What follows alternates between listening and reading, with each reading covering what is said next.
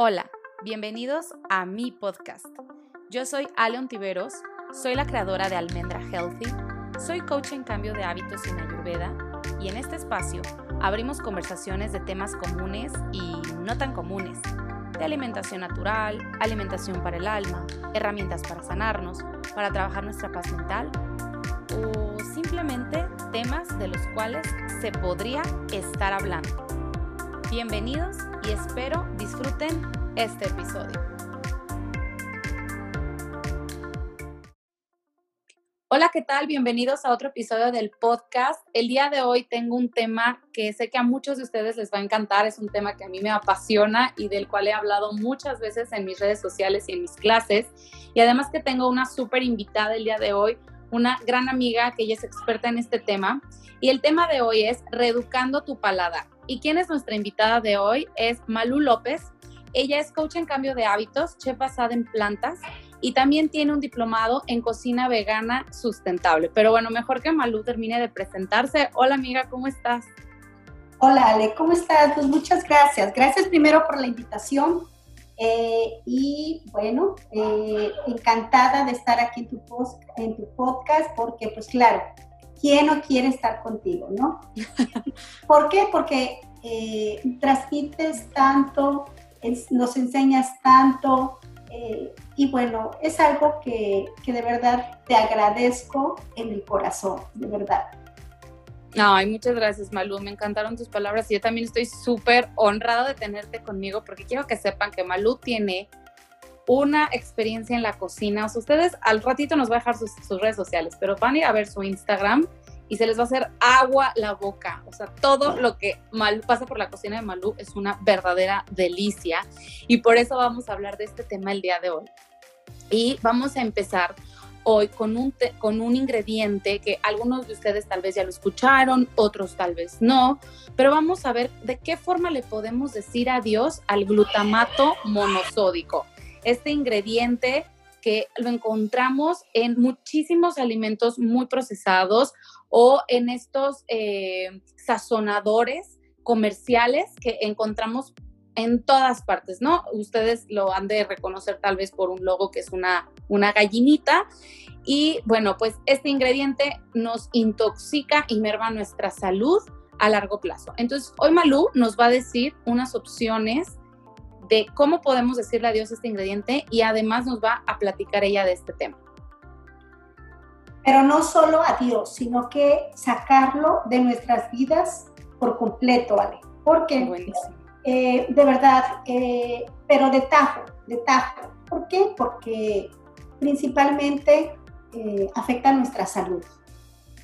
Y ah, pues nos contamina nuestro organismo eh, y una serie de cosas raras que nos hace sentir que al que ya estamos acostumbrados. Desafortunadamente estamos acostumbrados a ese sabor que, que nos da este ingrediente, que bueno, su característica es potencializador de sabor. Y bueno, a mí cuando dicen glutamato, me suena, pero súper raro. Y me suena a un pegamento. El, simplemente el, nombre es como que lo asocio con un pegamento, no sé por qué, ¿no? Tiene un, nombre muy raro que en japonés es sabor delicioso. ¿sí? Entonces, eh, este ingrediente compuesto que lo encontramos por todas partes, pues nada más y nada menos está, está sacado de, de una alga, de una alga, de una alga marina que hicieron muy similar su sabor. Entonces quisieron imitarlo porque esta alga pues contiene muchos minerales, eh, le da un sabor real a las comidas orientales que es la, ah, la alga kombu.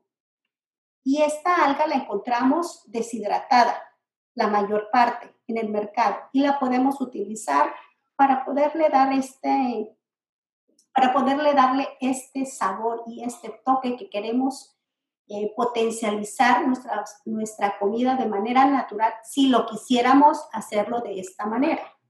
Porque, te voy a decir, eh, todos estos ingredientes que yo les voy a, nombrar a continuación y opciones que tenemos de manera natural, eh, pues eh, los podemos agregar para poder tener un sabor esperado. Pero sin embargo, cuando tenemos un platillo terminado, podemos agregar ingredientes adicionales como por ejemplo, tenemos el pozole tradicional mexicano, ¿sí? en donde se le agregan más de un ingrediente extra para complementar este platillo, como el orégano, la lechuga, el limón, el chilito en polvo y, o una salsa picosita, ¿no? Ahí entonces estamos complementando un platillo ya con un sabor, pero con sabor extra. Pero si te fijas, todos esos elementos o todos esos ingredientes son naturales. No hay ninguna salsa extraña por aquí. Entonces, este, este ingrediente es, pues, eh, ahora sí que es un compuesto, básicamente, es un compuesto, eh, pues, eh, de alguna manera lo podemos eliminar y, y, ahí va la primera opción.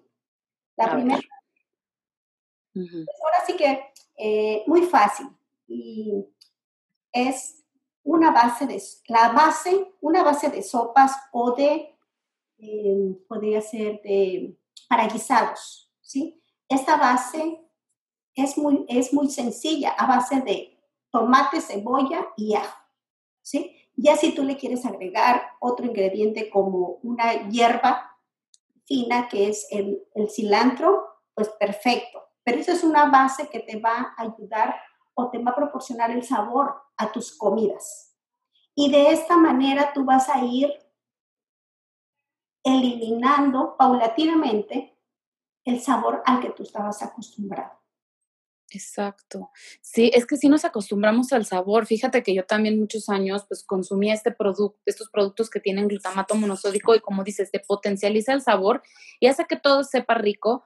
Y ahora al contrario, como ya digamos que limpié mi paladar, soy muy sensible a este tipo de sabores y puedo ir a un restaurante, pedir una sopa y te juro que sé que tiene glutamato monosódico porque es un sabor exageradísimo, es súper, bueno, a mí ya se me hace súper salado y como dices, viene de, o sea, viene de, de, de alimentos naturales esta molécula, pero luego la manipulan en un laboratorio y entonces esta molécula deja de ser natural para el cuerpo y por eso nos intoxica. De manera natural se llama ácido glutámico, como dices, está, está en algas, está en, la, en los jitomates, está en la carne curada, podemos encontrar el ácido glutámico de manera natural. El tema es cuando los, ya lo pasamos a un laboratorio, modificamos la célula, este, este, este átomo, y entonces lo volvemos glutamato monosódico. Y como bien decías, fue utilizado por primera vez en Japón durante la Segunda Guerra Mundial, fíjate, para darle más sabor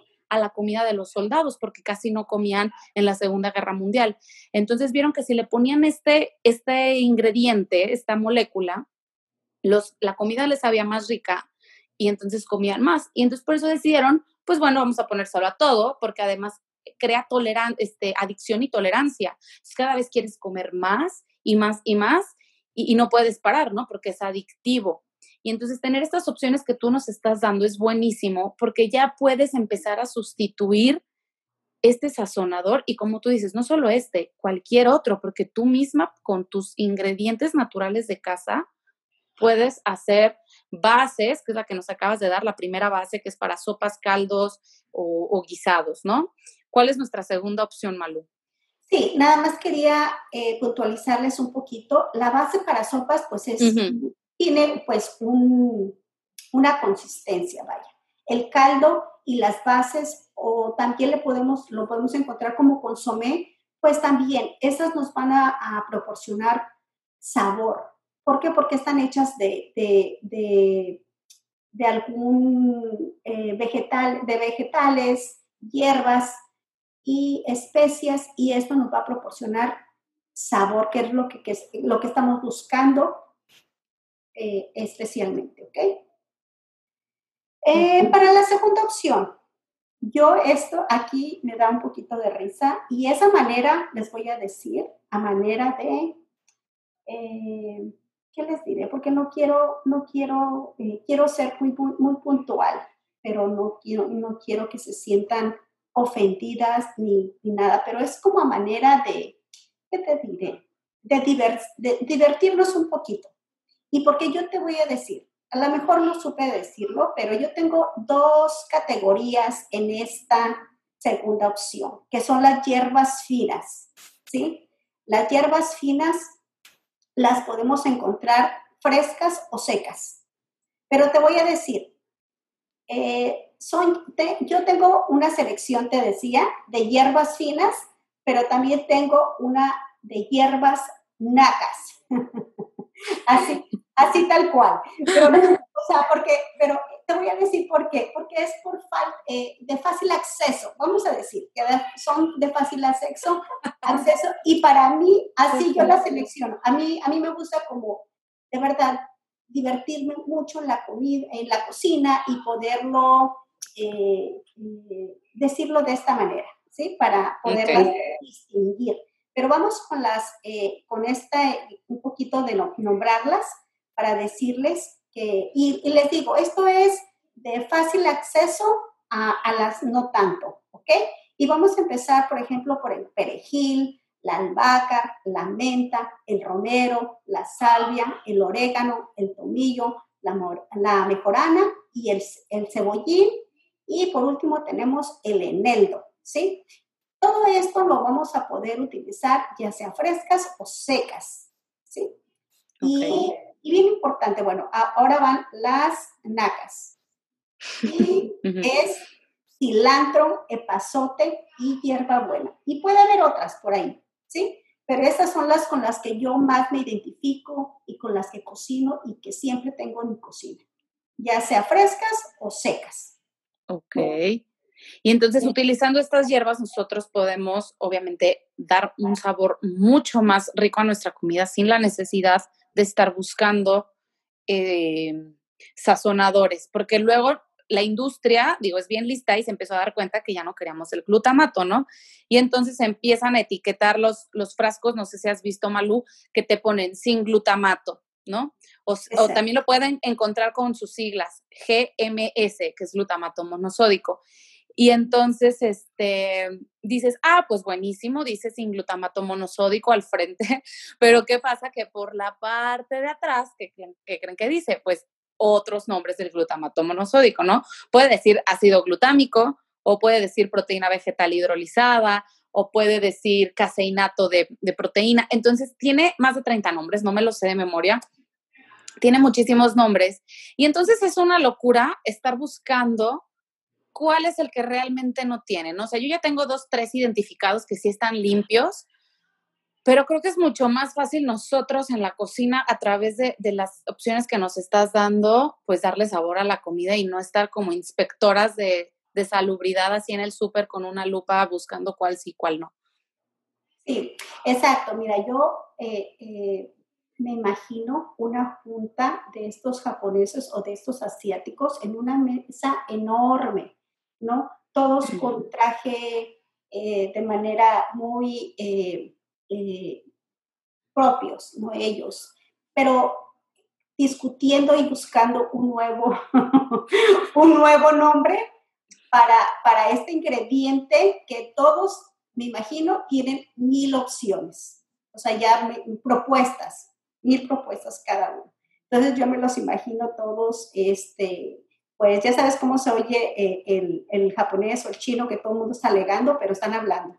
Entonces yo me los imagino hablando de esa manera, todos alegando y proponiendo cómo se va a llamar eh, este nuevo ingrediente. Y sí, como tú dices, eh, de verdad son muy astutos y, y, pronto se dan cuenta que nosotros nos damos cuenta del nuevo nombre. ¿Por qué? Porque el producto se deja de vender, Ale. Entonces es como ellos pueden darse cuenta, te digo, que nos dimos cuenta. Entonces eh, rápido le cambian el nombre y, aparece con todos los nombres que mencionaste. Exacto. Bueno, y luego cuéntanos qué otra opción, además de las hierbas finas y las hierbas frescas o secas, podemos tener. Sí, mira, aquí por aquí les voy a presentar que tenemos también la opción de especias y condimentos, ¿sí? Y todo esto se deriva eh, o, vienen de las semillas, raíces. Eh, entonces, pues eh, tenemos, les voy a mencionar también desde la más fácil de acceso o de la más que más conocemos hasta otras, ¿ok? Y tenemos, por ejemplo, la pimienta, el comino, la pimienta gorda, el clavo, la anís, anís de estrella, canela, laurel, vainilla. Como se fijan, tenemos enormes, bastantes, suficientes eh, opciones para poderle darle, condimentar nuestra comida. ¿sí? Y por acá les voy a, les voy a mencionar, eh, pues a lo mejor no, no tan comunes o que no eh, usamos tanto, pero ahí están, esperándonos en para que en algún momento nos decidamos a utilizar, que es el coriander, la cúrcuma, el hinojo, jengibre, nuez, la, perdón, la nuez moscada, paprika y, y, hay una paprika que me encanta. Bueno, la paprika regular es ligeramente dulce. Y hay una paprika ahumada que te da un sabor extraordinario a todos los vegetales. A mí me encanta usarla, su aroma y su sabor es muy, muy especial. A mí me encanta. Qué rico. Y además eh, que nos dan un sabor exquisito, tienen muchísimos beneficios a nivel eh, nutricional, ¿no? O sea, por ejemplo, en Ayurveda, tú sabes que pues a mí me gusta mucho eh, el tema de Ayurveda, las especias, bueno, es todo un súper tema, ¿no? ¿no? No vamos a entrar mucho en detalle, pero son incluso como remedios sanadores y preventivos para muchas enfermedades, malestares estomacales, porque las especies tienen este como mm, esta propiedad, digamos, que nos ayuda a encender nuestro acné, nuestro fuego digestivo. ¿Y qué es esto? Que va a ayudar a que tengamos una mucho mejor digestión, aprovechamos mejor los nutrientes, asimilamos mejor y obviamente vamos a tener una eliminación mucho más correcta de toxinas. Entonces, las especias no solamente hace que las cosas nos sepan riquísimas, sino que además nos nutren y nos hacen sentir mucho mejor, ¿no? ¿Cuántos no hemos escuchado eh, remedios caseros o de la abuela o de nuestras mamás eh, que te sientes con un poquito de este, no sé, malestar estomacal, tómate un tecito de hierbabuena. O bueno, eh, te sientes este, como, como que te va a dar una infección algo, bueno, utiliza un poquito de, de un té de cardamomo, por ejemplo, ¿no? Que es antibiótico natural. Entonces, no solamente nos va a saber delicioso, sino que además nuestra salud va a mejorar porque nos vamos a empezar a nutrir y vamos a empezar a, llegar a esos lugares de nuestras células que igual y antes no, no, no nos importaba, ¿no? Porque nada más queríamos que las cosas nos supieran rico y exageradamente delicioso, este, pero con un sabor falso al que tú dices que ya nos acostumbramos y con efectos secundarios que también nos acostumbramos. Exacto. Y bueno, eh, aquí la idea es de que conozcan eh, las opciones que son enumerables. Y por acá tenemos la cuarta opción, que son las grasas, eh, y esos juegan un papel muy importante porque su función es, eh, es que modifica y aporta sabor y textura. Te va, eh, te va a modificar el alimento de alguna manera que sea como más suave su textura. Entonces, ese es realmente eh, su función. A lo mejor lo, usamos con la idea de que no se nos peguen en el, en el sartén, Pero ok, también sirve, pero la, principal es esta, que de, aportar sabor. Y eh, pues en esta, en esta opción tenemos pues los aceites que ya conocemos, que bueno, ese también es un tema como muy amplio de, tomar, pero vámonos con el aceite que, les voy a compartir, que son los que yo uso, que, eh, es el el de aguacate, el de coco, ¿sí? el de oliva, y está la mantequilla y también está el ghee.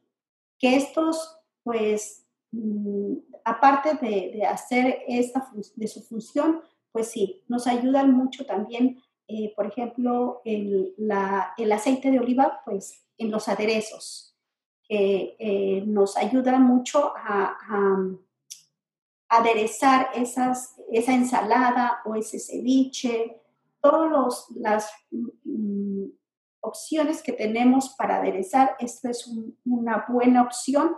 Eh, que no vamos a entrar en detalles si, si el, el, punto de humeaje y todas esas cosas, pero bueno, solamente quise darles eh, las opciones que existen para, eh, en, esta, en esta cuarta opción.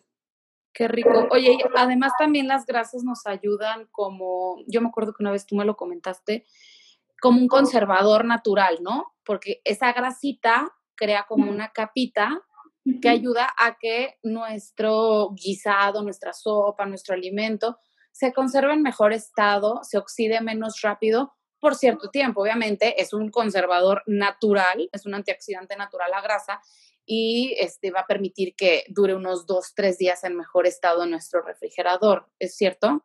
Exacto, sí, exacto, es también eh, como lo mencionas. Y bueno, eh, eh, por ejemplo, pues simplemente unas palomitas sin mantequilla, no me las imagino, ¿sí me entiendes? O sea, yo creo que cada uno de los alimentos eh, eh, tiene como una grasa específica para poderle dar el toque que queremos. Sí, totalmente y les dan un sabor delicioso, ¿no? Por ejemplo, bueno, el de aguacate tiene como sus características, es un poquito menos fuerte. A mí me gusta mucho el de oliva. Hay gente que no le encanta, pues se les hace un poco fuerte. En aderezos es delicioso y con una buena vinagreta una, y con igual hierbas y, condimentos queda deliciosa.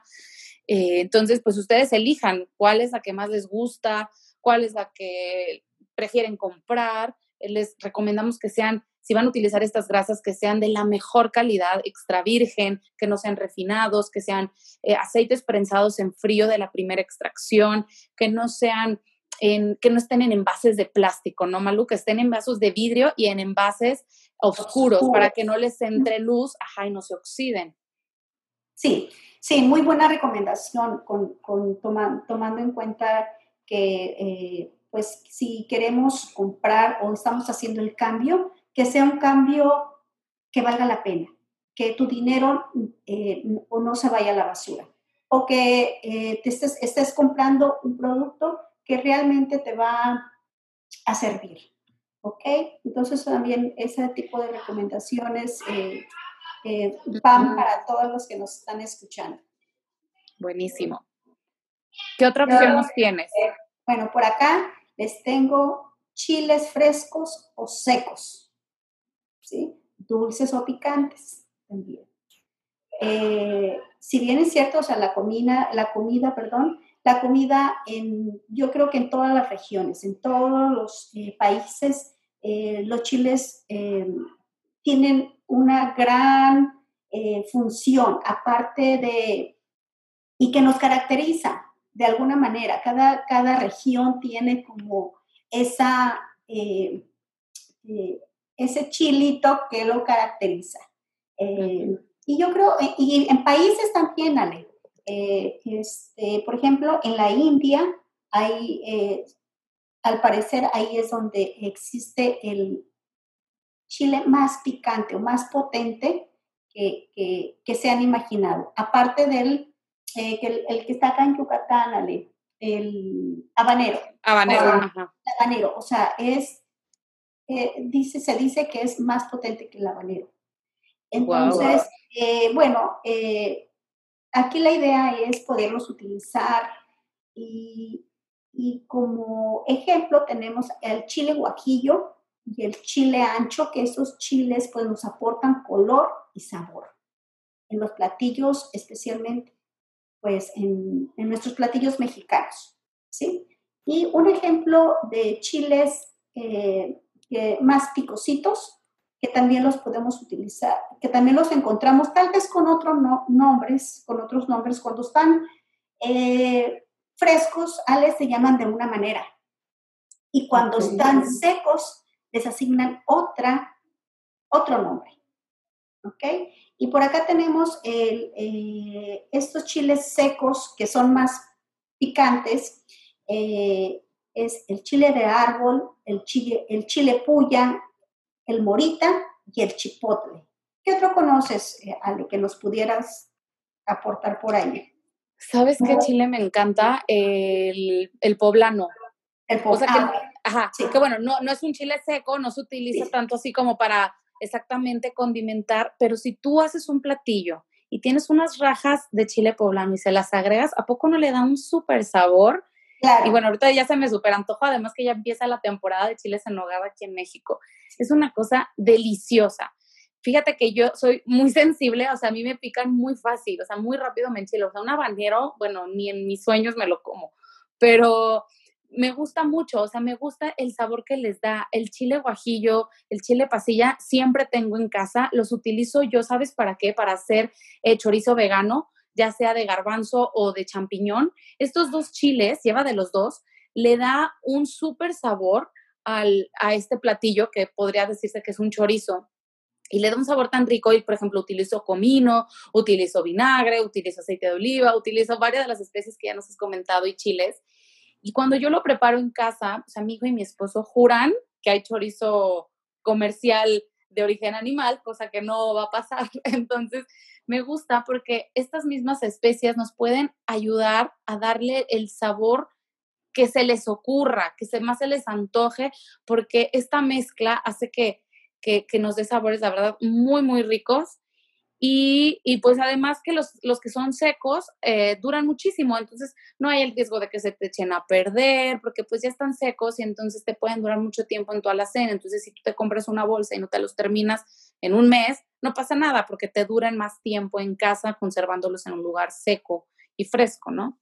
Exacto, sí, es la verdad que eh, eh, es una delicia poder cocinar con estas opciones que las podemos tener siempre en nuestra alacena. Como dices, ya secos, eh, no hay ningún problema con, eh, con mantenerlos eh, el tiempo necesario. Y mira, por acá te voy a, a, mostrar, o a todos los que nos van a escuchar,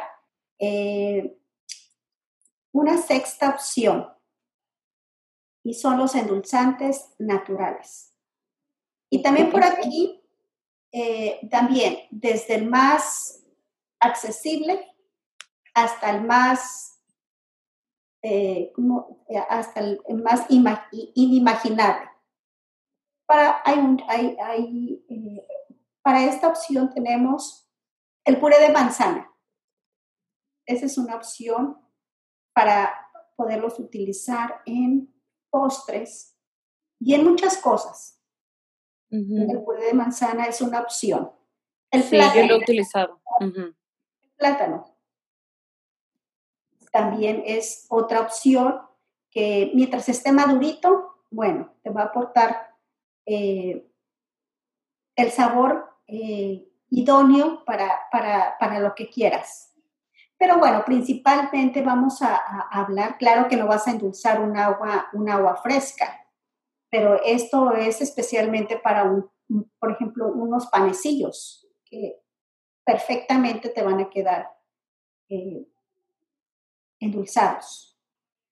Y vámonos con el siguiente, que es el piloncillo, el azúcar mascabado, el azúcar de coco, los dátiles, la miel de maple, miel de abeja, la stevia el fruto, fruto del monje y este, este componente químico que es el Sí, mira, estos naturales eh, yo los utilizo muchísimo. Los, eh, por ejemplo, el plátano, como dices, te ayuda para endulzar cualquier cosa. O sea, yo lo utilizo desde mis smoothies, que tú sabes que me encanta desayunar, ahí hago siempre mis smoothies y todo esto no le tengo que poner ni siquiera nada más de azúcar más que la fruta. Entonces la fruta es un gran endulzante. Los dátiles también los utilizo mucho. Fíjate que el otro día Valeria del Sano nos enseñó a hacer un caramelo con dátil, facilísimo. Eh, ¿Cuál otro de los que mencionaste también utilizo? Tengo piloncillo. En la casa, si hago algún agua dulce o que, sobre todo para Iker, ¿no? Que él es más de que quiero mi agua de limón, pero que sí sepa azúcar, entonces le pongo piloncillo. Fruto del monje yo no he utilizado, y aquí sí quiero hacer como un paréntesis de que si lo compran, que sea la versión natural, porque existen muchas ya muy comerciales refinadas que le agregan edulcorantes artificiales, que le ponen sucralosa, que le ponen no sé cuánto. Entonces, si van a comprar fruto del monje o stevia, fíjense que no sea en polvo blanco, sino en su versión natural. Por ejemplo, la stevia, ¿cómo sabemos que es natural? Porque tiene que ser un polvo verde y que el único ingrediente sea stevia o la hojita verde. Hay otras opciones que hacen como un té de stevia y te venden ya es el stevia, la stevia de forma líquida, como en gotero. Ahí también está, es válido, pero si está en polvo blanco, yo la verdad es que no se los recomiendo. Lo mismo para el fruto del monje, en forma natural lo podemos encontrar eh, como en puré. Ahora, el fruto del monje es súper, súper dulce. Entonces, ese también, pues, con cuidado para que no les vaya a quedar mega empalagoso lo que vayan a hacer, ¿no? Sí, eh, aparte eh, la stevia que esté blanca como que suena un poco eh, contradictorio, ¿no? Porque pues es, una hoja verde, porque va a estar blanca, porque va a estar blanca, ¿no? Entonces, pues sí, es bien importante poder saber todas estas opciones que tenemos para endulzar de manera natural. Buenísimo. Y tenemos la séptima opción, y es la sal, la sal, que también este es un tema como que muy amplio y podemos quedarnos también aquí horas y horas hablando de la sal. Pero bueno, porque eh, anteriormente pues no, no había tanta información como la que hay ahora, Ale. Y en México hay muchas regiones, hay muchos lugares donde, en donde son productores de sal, de sal de mar. Entonces, yo creo que no, yo creo que sí se distribuye por todo el país. Sí alcanzamos unos granitos, digo en, el, en México, ¿no? Porque no estoy en México, pero, pero eh, digo, buscarla y saber que, es una sal eh, que es la ideal. ¿Y cómo saberlo? Porque la sal está húmeda. Su consistencia es como húmeda, no es una harina, eh, no es, perdón, no es una sal seca, refinada, que es como polvo, pues no. Yo creo que esa, esa es como muy lógico, ¿no? Si, si es una sal de mar, tiene que tener esa consistencia un poco húmeda. Y tenemos otra opción que es la sal del Himalaya, que ya también está muy de, muy de moda y que muy conocida, pues no de moda, pero sí como una opción más de poder eh, salar nuestros alimentos. Exacto. Y, sí. Y, tengo otra, otra opción de, sal, que es la sal de apio. Ay, esa no la conozco. Mira, bueno, es, eh, eh, es una opción, pero si te fijas, bueno, ya es que también estuvo muy de moda tomarse el, el, jugo de apio. Sí. Bueno, contiene sales sales naturales, sales orgánicas, que si lo deshidratan y lo trituran como tal, así como si el mismo proceso de la stevia es sal, totalmente así sal. Entonces, los, las personas eh, con una alimentación, eh, digamos, vegana, tienen esta opción de, de salar su comida con, con sal de apio. Ah, pues está buenísimo. Y sí, es súper importante que chequen que la sal de mar que compren, como dice Malú, sí sea sal de mar integral. Ahora le tenemos que decir integral también hasta la sal de mar, ¿no? Porque ya la refinan. Entonces, esta, este tip es buenísimo. O sea, ustedes toquen la sal y si se les queda pegada a los dedos es porque hay humedad. Entonces, sí es una buena sal, porque si viene del mar, obviamente tiene que traer humedad del mar. Si no, si no está húmeda, quiere decir que es una sal de mar pues ahora sí que refinada, ¿no? O procesada. Entonces, eh, por ejemplo, yo tengo de, como dices, en México hay, productores de sal, muchos productores de sal, tengo yo sal de Colima. Entonces, mis papás hace no sé cuándo fueron a, a Manzanillo, que está en Colima, y me trajeron un costal, ¿no? Entonces, pues llevo un rato con mi costal de sal, no se me ha terminado, no quiero que se me acabe, y cuando se me acabe, pues veré la forma de conseguir más. Y este era un costalito, así que se ve que lo compraron ahí en un mercadito de Colima, o sea, ni etiquetan, cero procesa, nada. Y es la que me gusta. Y, y, y, es, y, si no te gusta que, que, esté como, gran, como que de grano, la puedes este, meter como en este tipo de saleritos que ya venden que tú le vas dando la vuelta como a la pimienta, ¿no? Y te la vas triturando y te la deja más finita. Entonces, existen muchas opciones. Igual si buscan de Himalaya, eh, nada más chequen que sí sea sal de Himalaya. A mí me tocó ver una vez de que decía, no decía sal de Himalaya, decía, ay, no me acuerdo, pero decía algo así como eh, granos, algo, pero omitía la palabra sal. Y en ninguna, entonces en ninguna parte del, del, frasco o de este recipiente decía la palabra sal. ¿No serán granos ancestrales? Ah, no. no. no. no, me acuerdo. La compré en Costco. Ok. Bueno, la iba a comprar, pero no la compré porque vi la etiqueta. Este, pero sí, chequen que sea lo más claro posible, que no traiga como que información rara, o sea, porque también dentro de la sal, como dices, Malu, o sea, hay un súper tema, ¿no? podemos hablar media hora de pura sal. Entonces, pero es una gran opción tener una sal de buena calidad en casa para tus platillos. Exacto. Y bueno, yo tengo otra opción, Ale. Eh, no porque sea el último es, menos importante, pero para mí el ajo y la cebolla son lo máximo del planeta. O sea, eh, yo, no, yo no concibo eh, ahora sí que mi vida en la cocina sin ajo y cebolla. O sea, eso no, no, no, no puede ser posible. Sí, es delicioso. Yo también, yo amo el ajo. Tengo el ajo así tal cual como en dientes de ajo, que me encanta, hasta el olor me gusta, me gusta mucho.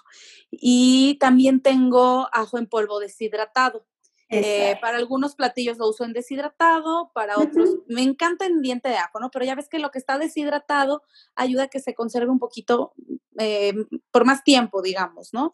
Porque ya está deshidratado. Entonces, este, algunas veces lo utilizo así, este, y otras veces utilizo directamente el diente de ajo para salsas o cosas así que voy a licuar o que se van a acabar más pronto, pues bueno, utilizo el diente de ajo, pero también me gusta tenerlo en polvo le da un sabor exquisito a los platillos.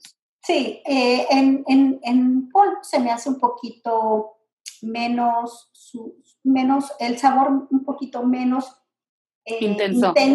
que el, el, fresco. ¿sí?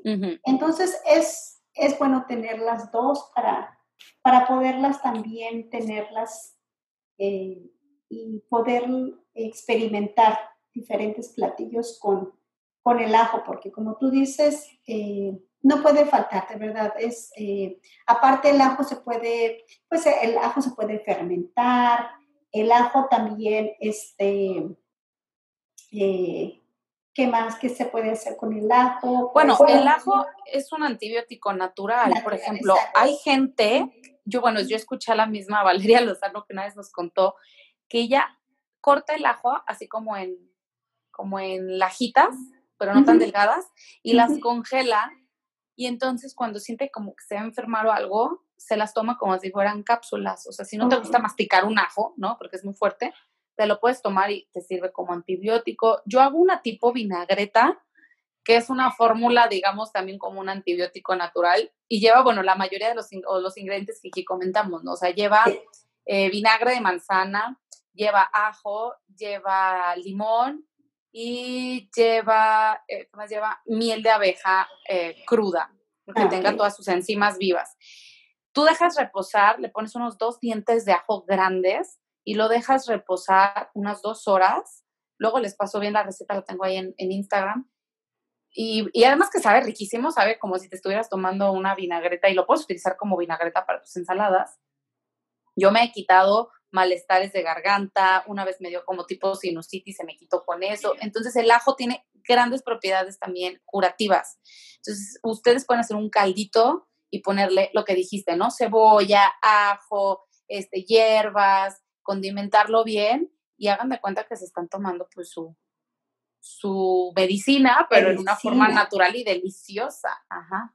Exacto. Bueno, eh, ¿qué te iba a decir? Pues eh, yo creo que, eh, ¿qué les, qué les podría decir? Pues esto es lo que quise compartirles porque esto lo llevo en la, práctica, no podría mencionar algo que, no conozco o que no he utilizado.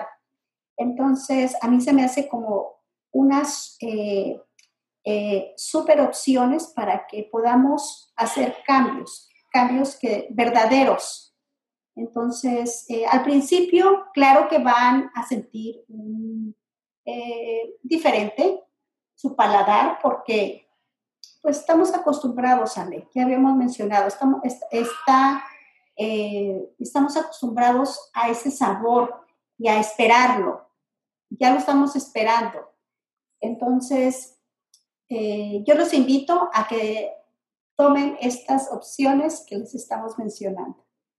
Sí, muchísimas gracias por compartirnos eh, pues tu tiempo, todo lo que tú sabes y, y, pues por, por, pasarnos todas estas opciones, ¿no? Para las personas que no tienen o no sabían de esto, pues bueno, ahora ya tienen una nueva propuesta para condimentar sus alimentos y no depender de un producto altamente procesado que nos ofrece la industria, ¿no? Y que saber que con lo que encuentras en el mercado, tal vez ya tengan estos ingredientes en casa, pueden hacer un un platillo exquisito, bueno, no uno, muchísimos. Pero antes de terminar el programa, Malú, eh, me gustaría que nos compartieras tus redes sociales, dónde te pueden encontrar, si tienes algún proyecto, algo que nos quieras compartir antes de cerrar este episodio. Bueno, para empezar, eh, eh, gracias Ale nuevamente, gracias por, por la invitación. De verdad que siempre me hace sentir muy cómoda. Gracias. y eh, me encuentran en Instagram como Malú-Hooks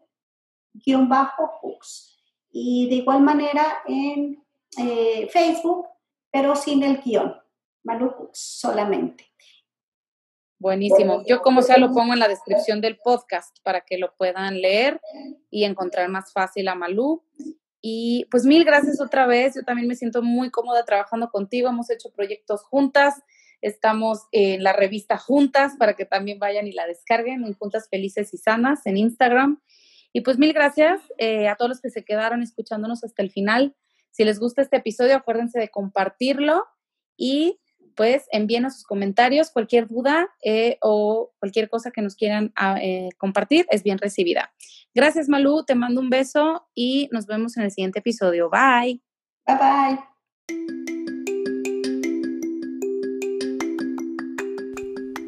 Si te gustó este episodio, te invito a que lo compartas, a que visites mi página internet www.almendrahealthy.com o me busques en las redes sociales como arroba almendrahealthy.